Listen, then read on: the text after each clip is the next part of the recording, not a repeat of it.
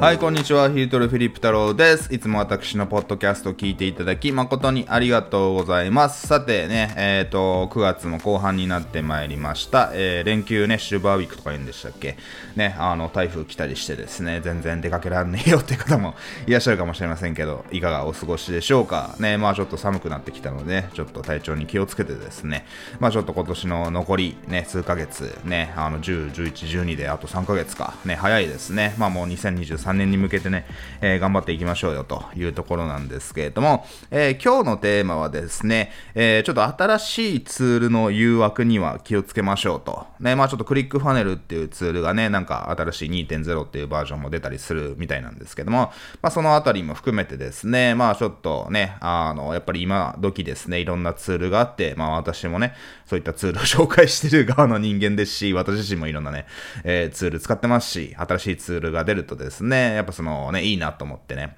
ちょっと心が揺れたりするんですけれども、えーまあその際のですね、あのね、失敗しないためのマインドセットなんかをね、あの、とか、クリックファネル2.0とかどういうことなの、どうどうなんだろうみたいなね、えーそういったちょっと私が知ってる範囲の裏話もね、お話ししたいなというふうに思いますので、まあそのツールに興味がある人はね、ぜひ最後まで聞いていただければなというふうに思います。でね、そのやっぱり、やっぱインターネットでね、商売をする際に、そのやっぱりね、昔であればば本当に自分でなんか HTML とか CSS とかをですね、えー書いて、ね、なんか Photoshop でデザインをして、それをサーバーにアップして、みたいな、えー形で、まあなんかやっぱいろんなことを全部自分でやらないといけなかった。まあもしくは業者さんに結構高いお金を払ってやってもらわなくちゃいけなかったので、すごくインターネット上でね、商売をするハードルって高かった、えーわけなんですよ。ね。で、まあそれが、まあこのね、10年ぐらいっていうのかな、2010年、えー以降とかはですね、あの、まあもちろんワードプレスとかもね、あの、どんどん流行って、えーいますし、ワードプレスなんか今でもね、私も使ってますし、使ってる方たくさんいらっしゃると思いますけれども、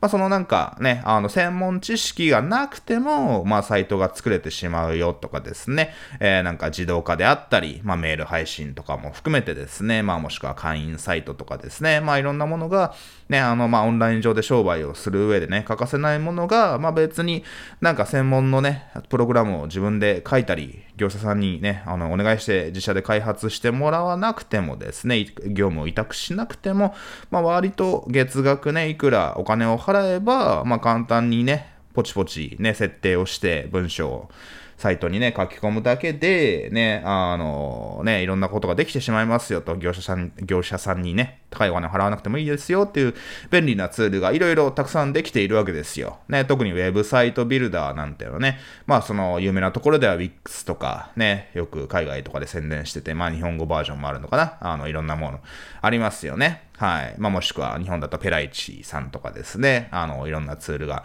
えーあると思うので、まあ、使われてる方も多いんじゃないかなというふうに思います。っていう形でね、まあ、ノーコードってのが流行ってるわけじゃないですか。ね、タクシーとか乗っても、タクシー広告ね、あの、今ね、どこでも出てきますけれども、ね、あの、そのシートの後ろにね、画面があってタクシー広告って見れると思うんですけど、そこでもね、毎回なんかタクシー乗るたびにノーコードでこんなことできますよ、みたいなツールがあるので、まあすごくね、あの、そういったツールを開発、販売するのもすごく、まあ儲かると言いますか、ね、月額課金でね、サブスクリプションで、そのやっぱツールって一回契約するとなかなかね、乗り換えるのも大変なので、まあすごく、まあ儲かりやすい、ね、あの、いいビジネスなわけですよ。あの、SARS とか言いますけど、SAS ソフトウェアアーツサービスということでね、まあ、毎月お金をいただく代わりに、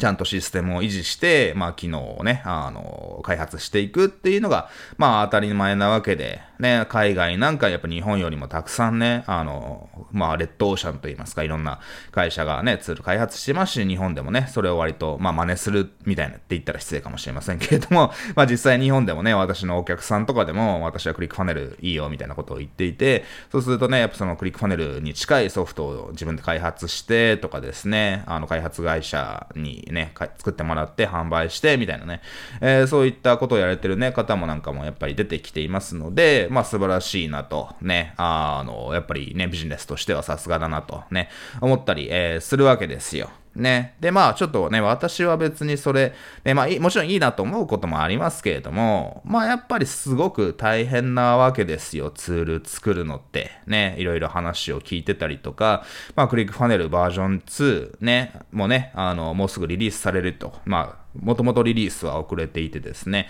あの、まあ、クリックファネル知らない方のために簡単に解説をすると、まあ、すごく世界中でね、オンラインビジネスの業界では結構業界標準ってね、まあ、特に中小個人レベルの会社、ね、あの、そんな大手の会社は使ってないと思いますけれども、ね、大手の会社はもっと有名な、ね、もっと高い、ね、 Salesforce とかね、ハブスポットとかいろいろそういったツール使うと思うんですけれども、まあ、中小個人でもね、まあ、月額数万円ぐらいで使えるっていうね、あの、手が届きやすい、ね、大手向けだとやっぱ数十万円とか数百万円とかするツールばっかりですので、ね、まあ、それよりかはすごく使いやすいよって形で、まあ、すごく使われている、えー、ツールなんですけれども、まあ、やっぱりね、まあ、その会社もすごくね、100億以上ね、あの、年商はって100億円以上ですね。まあすごく、えー、ね、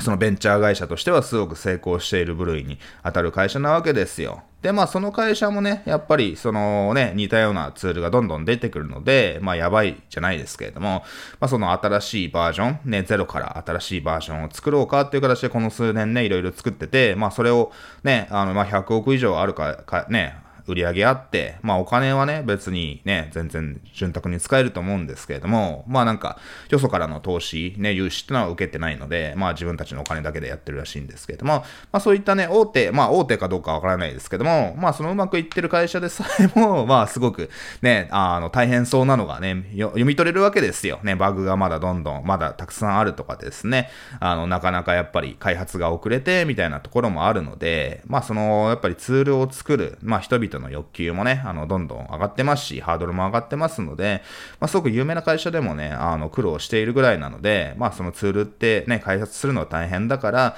まあ、そのね、あの、開発する側になるよりかは、ね、まあもちろん得られるものも多いとは思うんですけれども、まあ大変だと思うので、まあ僕そこはね、うちは、あのね、まあ他社さんのツールをまあ紹介してね、あの、紹介報酬をまあいただくみたいなこともね、まあ割とどこのツールでもありますので、まあ紹介してね、まあそのツールの使い方をちょっと教育していくっていうそういった、えー、側になるのが僕はね、いいスポットなのかなと思ってですね、まあそこ、そのね、立ち位置で今後、えー、活動してしていこうというふうに、え、思っております。。はい。っていうね、まあ少し話は、えー、逸れたわけなんですけれども、そのやっぱり新しいツールをね、導入するのって、まあやっぱりそのね、あの、やっぱりすごく見栄えはいい、ね、あの、今までのツールよりもすごくいいですよとか、もっと、えー、料金も安いですよとかですね、簡単にできますよみたいな、えー、ことを、まあね、いろんな売ってる会社は言うわけですよ。本当にね、日本でもそうだし、海外の会社もですね、あの、やっぱクリックファネルとかのね、あの、そういった先駆者のやり方を真似てですね、あの、もっといいもの作りましたみたいなことを言ってる会社があるので、まあ僕もね、ああ、どうなんだろう、ちょっと試してみようかなみたいな形でね、あの、試してみたいなっていう気持ちもありますし、まあ今までもね、あの、海外のツールね、ちょっといろいろ試してみた、えー、お金払って実際にね、試してみたこともあるっていう、そういったね、えー、割と経験者から言うとですね、そのやっぱり新しいツールを使うと、っていうのは、まあ、怖いですよというふうなお話なわけですよ。ね、まあ、クリックファネルの、まあ、バージョン1とかはですね、あのね、まあ、デザイン的な観点から言ったりすると、まあ、そりゃね、あの、まあ、もともとね、7、8年前、ね、えー、6、7年前とかにね、作られたツールで、多少はね、改善ね、見た目とかも、アップグレードしてはいますけれども、まあやっぱちょっともともと古いところはあるわけですよ。ね。で、それがね、まあ新しいバージョン2になってこれもね、割とゼロから作り上げましたみたいな形で、あれもできます、これもできますって言って、えー、すごくまあいいわけなんですけれども、そのやっぱりね、あの、やっぱツール、なん、どんなツールかにもよると思うんですけれども、まあ、サイト作ったりとかね、メールを送信したりとかですね、会員サイトでお客様に商品をね、納品して提供したりみたいなことって、まあ、すごくビジネスのね、オンライン上におけるビジネス、オンラインも関係なくね、今 EC ね、まあ、あのね、ネットで商売して、あネットで商品売って、まあ、お客様にお店来てもらうとかね、物販で何か商品売るみたいなのも、まあ、当たり前になりましたけれども、やっぱそういったツールってすごくね、オンラインビジネスにおけるすごく根本的なね、土台、プラットフォームなわけじゃないですか。自分のお店みたいなもんなわけですよ。ね、当然ね、リアルな店舗借りるとすると、お金は当然かかる、えー、わけなんですけれども、まあそのオンラインビジネスのいいところはね、店舗持たなくても、まあ物販だと倉庫とか発送とかのね、あのね、コストはもちろん業者さんにね、倉庫借りたいとか発送お願いしたいとかコストはかかるとは思いますけど、やっぱそういったね、そういったツールってね、毎月お金払う代わりに、まあ安定したね、あの、自動化とかね、サイトを提供してくれると、ね、サイトお客様、お客様に見せるようなサイトをね、あの、常に安定して表示してくれるとか、まあ、すごくプラットフォーム、ね、おみ自分のお店そのものみたいなもんじゃ、ものなわけじゃないですか。で、それがうまくいかなくなると、そのやっぱお客様のからの信頼も、ね、失ってしまったりとか、すごくビジネスの根本をですね、失うことになって、えー、しまうわけですよ。なので、まあ、そういった意味でですね、あの、まあ、僕なんかはね、あの、やっぱりなんか、その大事なのはその新しいツールってっていうものにはそのやっぱりその飛び乗るっていうかちょっと消極的になった方がいいですよと、ね、新しいツールを導入するにしろ、ねまあ、テストして、まあ、お試し期間とかあればねぜひね必ずテストしてねあのお試し期間の間に判断するとねえー、もしくは年払いとかじゃなくて、ちょっと月払いでね、あの、まあ、僕も割と年払いで払って失敗することもあるんですけども、ね、年払いの方が安いですからね。はい。ね、ね。ただ、その、ちょっと使っ、年払いで使ってみて微妙だったりすると、ね、返金できなかったりもしますんで、ね、あの、まあ、月払いで何ヶ月か使ってみるみたいな形でね、あの、リスクをかけずにぜひ使ってみて、ね、新しいツールに挑戦する場合は使ってみてほしいなというふうに思うわけなんですけども、やっぱそのツールって値段が安いとか、こんな新しいことができますよっていうことよりかは、そのなんか根本的なところがすごく安定してるかっていうことがですね、まあ本当にビジネスをガチでやってる人間からすると、まあ一番大切なわけですよ。ね。なので、その僕なんかは、そのクリックファネルの2.0っていうのが出てきて、まあ今デモ画面もね、ちょっと見てみて、ね、あのね、まあすごく新しい感じで、ね、いい感じなんですけども、まだ割と全ての機能がね、完成してるわけでもないし、ね、まあそのね、今アメリカでイベントやってて、まあ私のね、知り合い、お客様からもね、なんか、ヒルトさん来ないんですか？みたいな、えー、形でね、ご連絡いただいたりもしてるので、まあちょっとやりとりとかもさせていただいたんですけども、まあやっぱりですね、まあちょっとなんかバグとかもまだあるみたいなね、お話をまあ聞きますので、まあちょっとなんかね、そのやっぱり売る側としてはいついつまでにね、あの、公開するよと。って言ってるので、まあ、完全じゃなくても、まあ、とりあえず出して、そこから徐々にね、改善できるっていうのが、まあ、そのオンライン上、オンラインサービスのね、いいところなわけじゃないですか。とりあえずベータ版で出して、みたいなね、あのね、ちょっと様子を見ながら徐々にバグとかをね、報告してもらって改善していくみたいな、えー、みんなにテストしてもらうみたいなところがね、あの、ありますので、まあね、あの、アップルとかもね、あの、事前になんかベータ版のソフト出して、出して開発者向けに提供して、まみんなでフィードバックもらって良くしていくみたいなのはね、どこの会社でも当たり前なんですけれども、まあそれを最初からガチでね、あの信用してしまうのはやっぱ怖いわけですよ。ね、僕もいるよね、あの、こういったオンラインツールに限らず、ね、ツールっていうのかな、あのね、そういったね、あの、ソフトウェアアズサービスと言いますけど、まあ、ブラウザ上でね、あの、毎月お金払って機能するような、ね、あの、継続課金のサービス以外にも、まあ、買い切りのサービスとかね、まあ、いろんなツール使ってきましたけれども、そのやっぱり新しいツールにね、飛び乗るっていうのは、えー、結構ね、怖い、えー、わけなんですよ。で、あの、これはね、そのやっぱり、まあ、ちょっとね、違う分野かもしれませんけれども、その僕がすごくよくね、覚え、比較するというか、ね、記憶に覚えてるのは、そのね、まあちょっと動画編集のお話なんですけれども、その、 Final Cut っていうね、ソフトを知ってますかね？まあこれは Apple が開発した。まあまあ開発はもともとどっか別の会社がね、あのしてたと思うんですけど、まあそれをなんか、 Apple が買収して、みたいな、なんか Adobe 系の Macromedia とかだったかな、なんか Adobe が買収した Macromedia かね、忘れましたけども、そのあたりのね、あの会社がもともと作っていたソフト、ね、動画編集のソフトを Apple が買収してですね、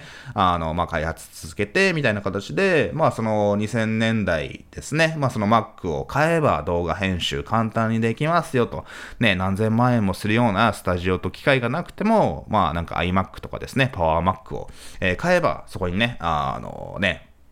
その、あの、ビデオカメラのデータ入れて、まあ、個人でも動画編集ができますよ、みたいな形で、まあ、そのなんか、本来はね、まあ、このクリックファネルとかも一緒ですけど、本来はすごく高いお金をね、支払わない、支払わないとできないようなこと、つまり一部の人しか、えー、手に入れられないようなことがですね、まあ、その個人でも安いお金で誰でもできるようになりましたよっていうね、一部の特権、特権を持ってる人しか、専門知識を持ってる人しか使えなかった、そのものがですね、えー、誰の手にも手に入るようになりましたよっていうのは、やっぱすごく革命的なことなわけですよ。ね、パソコンってそうだし、ね、スマートフォンだってそうだし、まあ、動画編集とかね、そのデザインとか、ね、いろんなね、あの、ツールっていうのかな、あの、人々がなかなかやりたいと思ってもできなかったことが、すごく簡単にね、あの、できるっていうのが、そのやっぱり、このね、2000年代、まあ以前も含めてだと思いますけれども、まあこの21世紀のね、あの、よくあるね、ビジネスの形、ね、商品、サービスのね、あの、うまくいく商品、商品、サービスの定番の、えー、形だと思うんですけれども、その、やっぱりファイナルカットっていうのもすごく革命的だったわけですよ。まあ当時ね、あの、そのツールが全盛期だったことはね、頃は僕もそんな、あの、まあ名前ぐらいはね、ちょっと知ってましたけれども、なんか、えー、えー、大学の時に、えー、な、なんだっけ、あの、映画研究会、英検みたいな のにね、ちょっとなんか、あの、一時期入ってたこともあったので、ね、まあそれでなんか、ファイナルカットっていうのを使って動画編集するんだよ、みたいな当時は全然できなかったですけれども、ね、名前だけは知ってて、で、まあ自分が社会人になって働くようになったりね、まあ独立してね、まあちょっと動画編集とか撮影とか編集もやるようになったので、まあそのね、少し馴染みがある分野だったわけなんですけども、やっぱそれもね、あの、やっぱアップルもね、あの古いものをガンガン切り捨てて新しいものにね、あの、挑戦するやっぱ会社ですので、そのやっぱりね、あの、動画編集ってやっぱ昔はね、テープとかをね、あの、使ってやるのが当たり前だったわけじゃないですか。ね、あの、テープをね、そのやっぱり、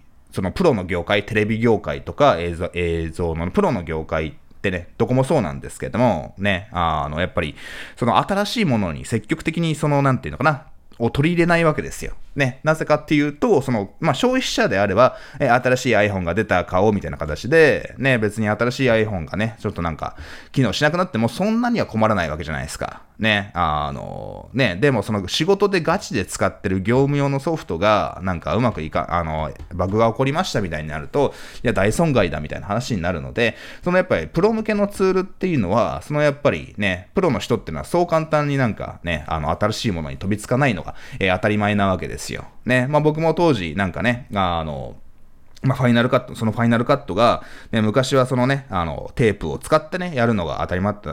だったので、まあ、そのテープを使ってパソコンに流し込んでデータをね、読み取って、まあ、それを編集して、まあ、またテープに書き出してテレビで放映するみたいなワークフローがね、昔は当たり前だったわけですけれども、まあ、それがね、本当にデジタルになるぞと。ね、っていう形で、まあ、そのデジタルに特化した、ね、あの、ね、編集ソフトっていう形で、まあ、ファイナルカットのバージョン10っていうね、その場では7までが最新だったんですけど、まあ、急に8、9を飛び越えて一概に10になったわけですよ。で、ね、まあ、すごくね、あの、当時、まあ、僕は知らなかったんですけども、2011年とか、すごく話題に、えー、なったようで、ね、ただ、その新しいバージョンが昔のバージョンと全然違くて、ね、あの、こんなん、仕事で使えねえよみたいな形で、もうそのなんか、ファイナルカットを使ってね、編集していた人とかが、もう激怒ってね、返金騒動になったりって形で、すごくなんかね、あの、世論を騒がしたみたいなね、まあ編集ソフトがそんな話題になるってそ、そもそもすごいことなんですけども、ね、まあすごく、まあ映像業界ではめちゃくちゃな、えー、事件だったわけですよ。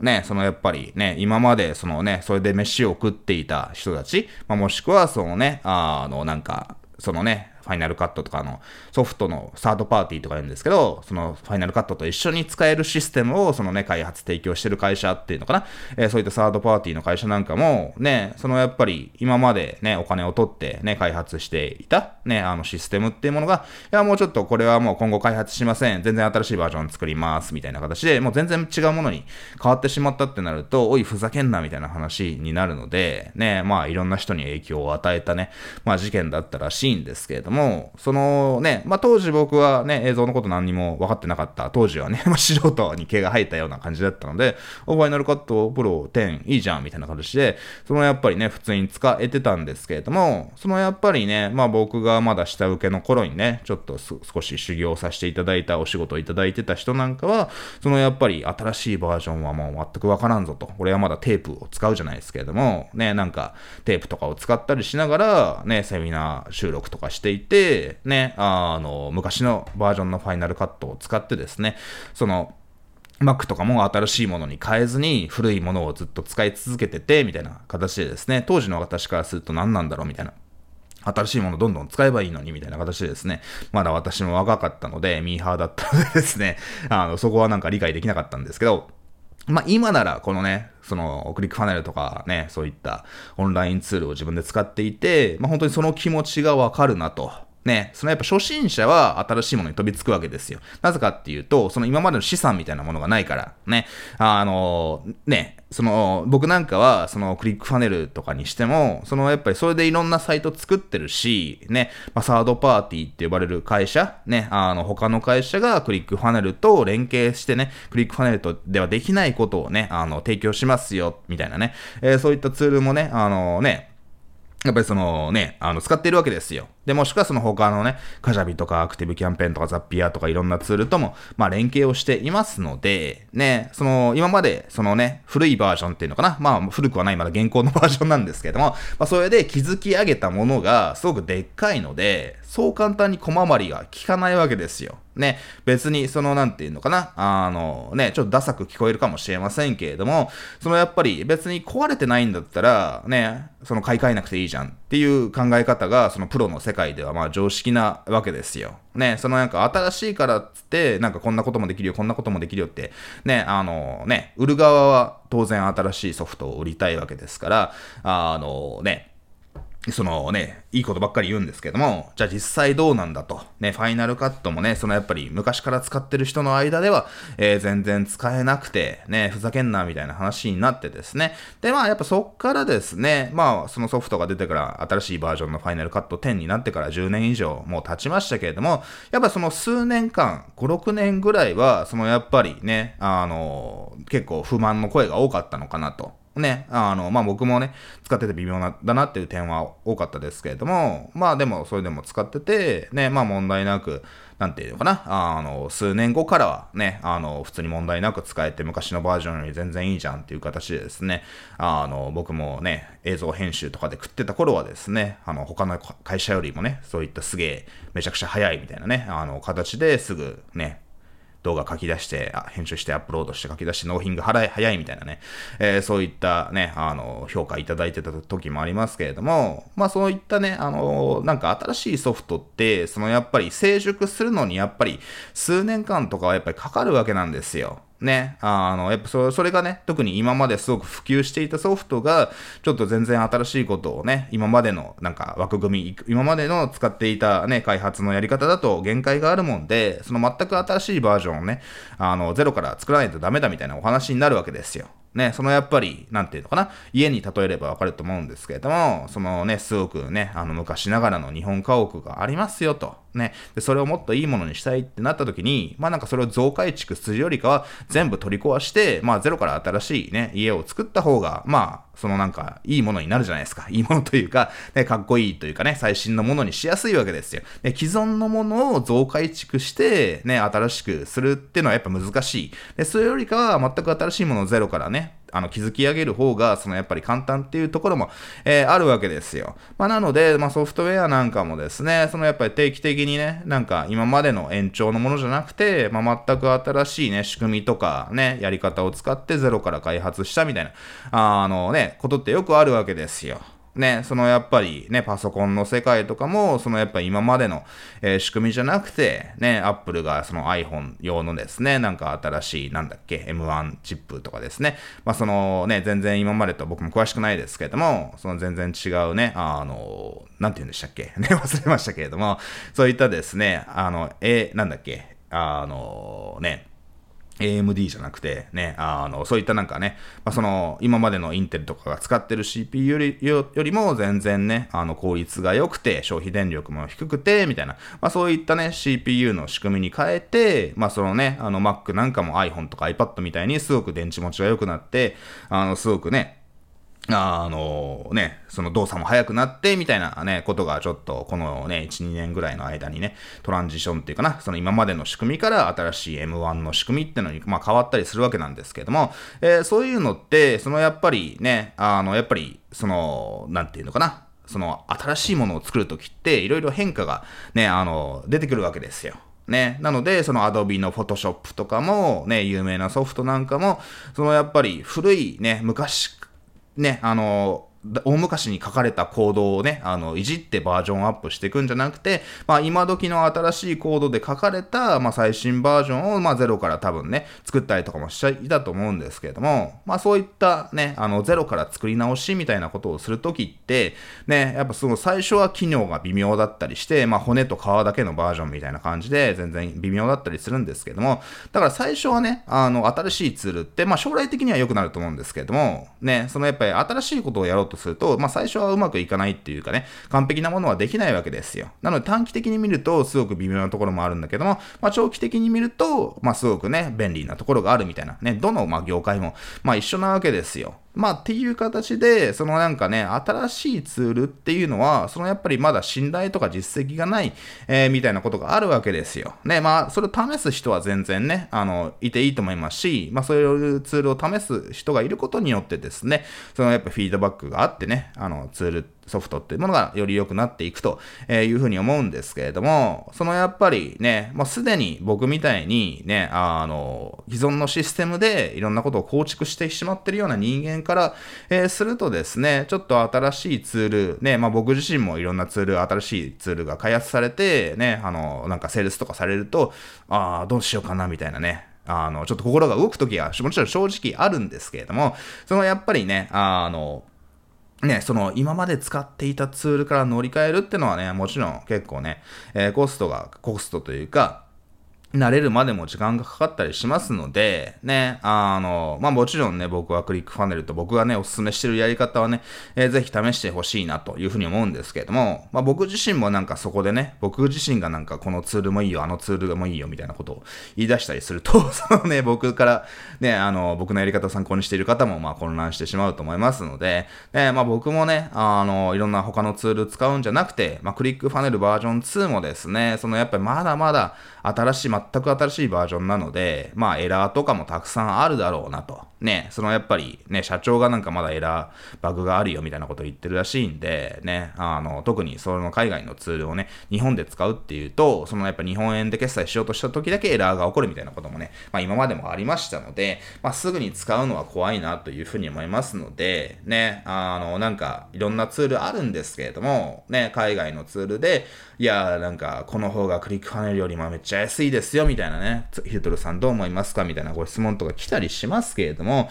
そのね、僕もいろんなツール使ってみた結果、やっぱ海外のものだと、そのなんか、日本、ストライプ決済には対応してるんだけど、なぜかソフトウェア側で日本円決済を選べなくて、みたいなね、形でね、あの、結構やっぱり英語圏というのかな？欧米系の会社がやってるものはね、なんかやっぱアジア系とかね、あの、の言語、言語じゃなくてね、あの、その通貨とかには対応してないことも多いので、まあそのあたりはね、ちょっと機能が安いとか、ね、あの、こんな機能が充実しているよみたいな、そういった機能面だけじゃなくて、まあちゃんと問題なく使えるかと。ね、そのやっぱりすごく大切なね、そういったソフトウェアって今の時代ね、パソコン1台あれば動画編集だってデザインだってね、サイト作成だって仕組み構築だって、えー、いろいろできるわけなんですけれども、そのやっぱりね、新しいツールに飛び乗ったからといって、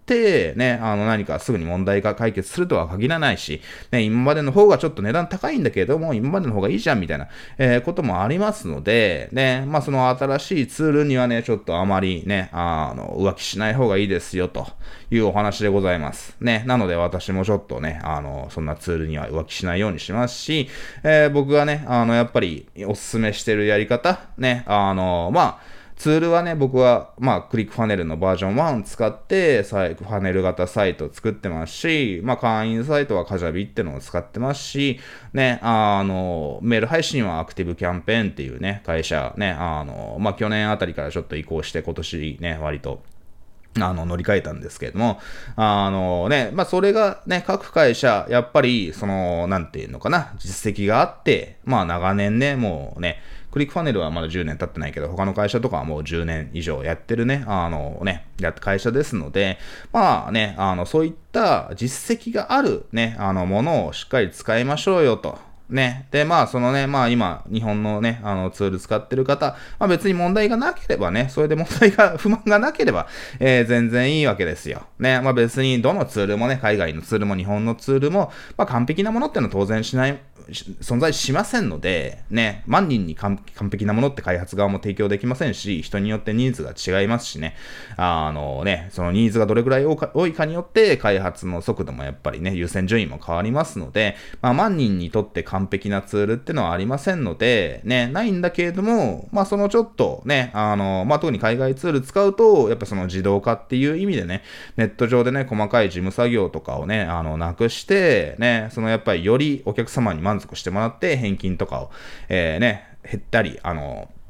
少なくしたりとか、よりですね、売り上げを上げるためには僕はやっぱり海外のツール使うのいいと思いますので、ね、まあ僕がよく言ってるようなクリックファネルとかアクティブキャンペーンとかカジャビとなんかをね、やっぱその組み合わせて使う、まあカジャビだけとかでもね、あの全然いいですけれども、えー、そのような形でですね、まあその全く新しいツールに飛び乗るっていうよりかは、まあちゃんとね、あの多くの人がもう使っていて実績があって、ワークフローなんかをね、こういうやり方がいいよっていう僕みたいな人間が、そのちゃんとね、自信を持って進めているそういったツールを導入した方がいいですよっていうのがね、僕のね、あの、今日のね、結論まとめてございます。ね、まあそのクリックファネルの2.0もね、まあ実際どうなったのか知らないですけれども、なんかね、前ちょっとアフィリエイトやるもんで協力してくれよみたいなのがですね、来てましたけれども、まだバグとかがあるんだったらそんなね、大々的に 売り出せないよなっていうね、えー、ところでどうなるんでしょうっていう形でですね、こっちもちょっと、えー、心配してるんですけども、まあ実際そんな感じらしいので、ね、まあクリックファネル2.0っていうのもね、まあちょっと僕も試してみて使い方なんかをね、解説していきたいなと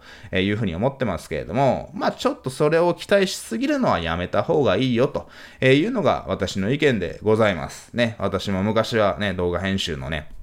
世界で言えば、新しいファイナルカットのバージョン10っていうのができて、もうデジタルに特化したね、新しいデジタル時代のね、インターネット時代のね、その動画編集ソフトなんだ、みたいな形ですごくね、あの、やっぱマーケティングされるわけなので、まあそれにね、あの、まだ僕も若かったので、ね、あのね、それに飛び乗ったわけなんですけれども、まあそのね、あの、それはそれで別に後悔はしていないですし、ですけれども、そのやっぱりね、プロの目線からすると、それって大丈夫みたいな。ね、本当にそれで飯を食ってる人は、ね、別にそれ古臭いとか頭が硬いっていう話じゃなくて、そのやっぱりね、すでにうまくいってるものを下手に壊すリスクがあるものは、やっぱその慎重に判断するよっていうのがね、それはいい悪いって話じゃなくて、ね、まあ特に責任があればあるほど、ね、そのね、別に一人でね、なならいいですけれども、ね、特にやっぱりね、お客、僕もお客様がいて、まあ一応ね、あの、少ないながらもスタッフとか外注さんがいて、まあそういった人たちをね、ちょっと食わせてあげていますので、で、まあそういったね、責任がある人間からすると、まあそういったね、あのー、なんか、自分の環境をね、簡単にスイッチするってことはまあね、難しかったり、えー、しますので、ね、まあそういったね、僕みたいな人間が言ってるやり方をぜひ参考にしてほしいなと。ね、僕もそのね、クリックファネルの中の人間ではないですので、いろんなツール紹介してますけれども、基本的にやっぱり自分でね、使って、あ、これならいいなと、ね、これなら使えるなと思っているものしか紹介は、えー、しておりませんので、ね、なんか、そのクリックファネル2.0をね、あの、こんだけの人に紹介して契約してもらうと、ボーナスでいくらみたいなね、そういったアフィリエイトキャンペーンなんかも多分動いてるとは思うんですけれども、なんかね、まあね、それがいいなら僕も紹介できるんだけれども、まだ自分がちゃんと使ってなくて、ね、まあ画面見てもちょっとあんまこれじゃまだきついなと、本当に大丈夫かな、日本円でちゃんと決済できるのかなみたいなの、わからないものをね、そのなんかアフィリエイト報酬目当てにですね、そのやっぱり販売するっていうのはやっぱ正直まあ難しいというかやっぱりやっちゃいけないことだなというふうに思ってますので、まあそのちょっとまだそんなね、あの自分が問題ないと思うまではそんなクリックファネル2.0もまあ紹介しませんので、あのね、まあそういった海外ツールに興味がある方はね、まあ既存のクリックファネルのバージョン1で、えー、問題ないですし、ね、あの他のバージョン、他のバージョンじゃなくて、まあ僕が使ってるようなね、他のツールもですね、まあぜひおすすめですので、まあ僕のね、電子書籍ザ・ファネルの中でも紹介しておりますので、まあ最近ね、たくさんの人にも1000人以上の方にもう読んでもらってるんですけども、えー、そちらもですね、一応下にリンク貼っておきますけども、まあそちらのね、リンクであったり、まあブログとか広告とかも流してますので、えー、ぜひそちらも読んでですね、ネット上でね、あの、商品販売を自動化したい方はね、僕の電子書籍もぜひ読んでみてください。えー、という形でね、ちょっとツールの使い方、ツールをね、あの、取り入れる際、まあね、日本でも海外でもですね、新しいツールあるよっていうのがね、いろいろ僕も含めて言っていますけれども、まあその際にですね、まあそのやっぱり移行は慎重にしましょうねと。で、徐々にテストしながらやっていきましょうよというのがですね、私の意見ですので、ぜひ参考にしながらですね、あなたのオンラインビジネスのその仕組み、改善をしたりですね、売り上げをアップしていって、より理想的なね、あの、ライフスタイルビジネスをね、実現してほしいなというふうに思います。えー、それではですね、まあ天気も悪いですので、体調に気をつけながらですねですね、引き続き頑張っていきましょう。それではまた次回のね、放送も楽しみにしておいてください。良い週末を、良い休日を、またね、バイバイ。